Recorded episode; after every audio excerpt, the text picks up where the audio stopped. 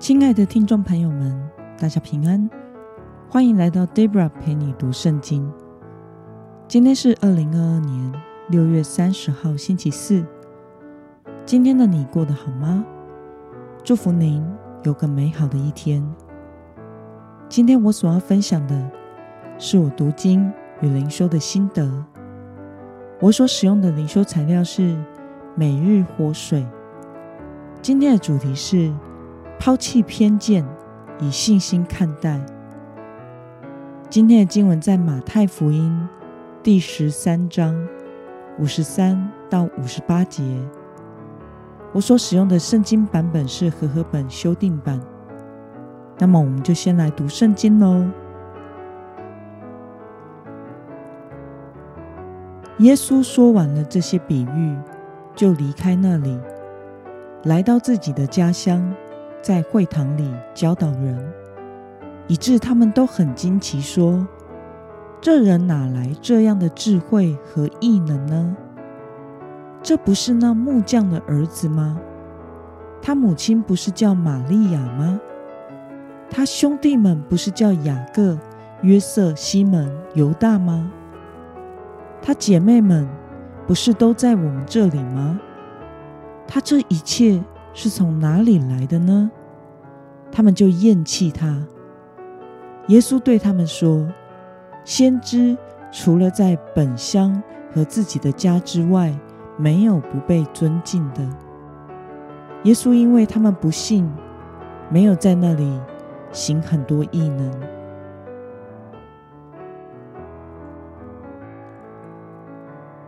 让我们来观察今天的经文内容。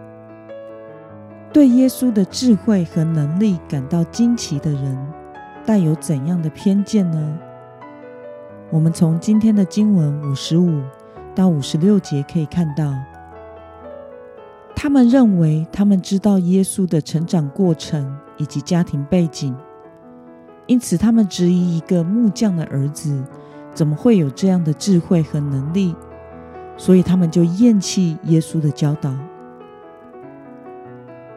那么，耶稣没有在他的家乡行很多异能的原因是什么呢？我们从今天的经文第五十八节可以看到，耶稣因为家乡的人不肯相信他，就没有在那里行很多异能服侍人呢。让我们来思考与默想：比起耶稣的教导，为什么人们？更关注到耶稣的成长背景呢？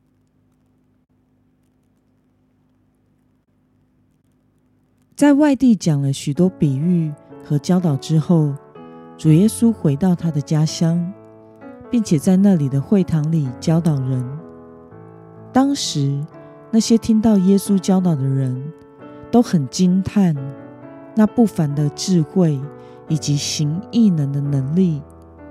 但是同时，他们也开始审视耶稣的家庭成长背景。他们因为耶稣只是一个没有受过教育的木匠的儿子，是个做工的人，并且他的兄弟姐妹与母亲都是当地的人，就产生了很大的偏见，不肯接受耶稣的教导，并且否认了明眼可见的。耶稣行异能的大能，他们认为不可能。一个木匠做工的儿子，怎么可能拥有这样的智慧与能力呢？那么，看到人们因为耶稣的成长背景而拒绝了他的教导，对此你有什么样的感想呢？的确，我们人的眼睛是很容易。在既定的印象中，而陷在偏见里的。可是，当我们的眼睛陷在偏见里的时候，就很容易因为微不足道的小事，而失去更为重要、更核心的大事。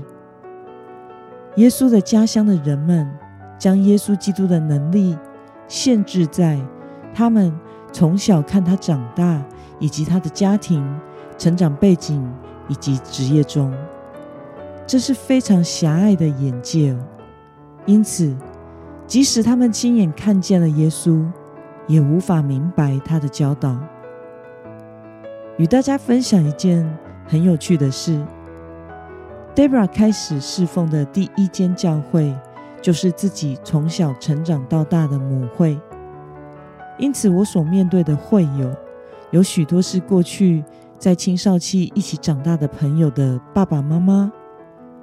每个都是我的叔叔、伯伯、阿姨、长辈们，甚至还有爷爷奶奶辈的。因此，在 Debra 一开始成为传道人的时候，时常大家看到我的时候，还觉得是那个从小看到大的小朋友，而不会把我当作传道。当然，大家都是善意的，并不是像今天经文中。啊！耶稣家乡的人那样的偏见。记得有一次，我是当天的讲员，穿着了正式的服装，坐在讲员座上。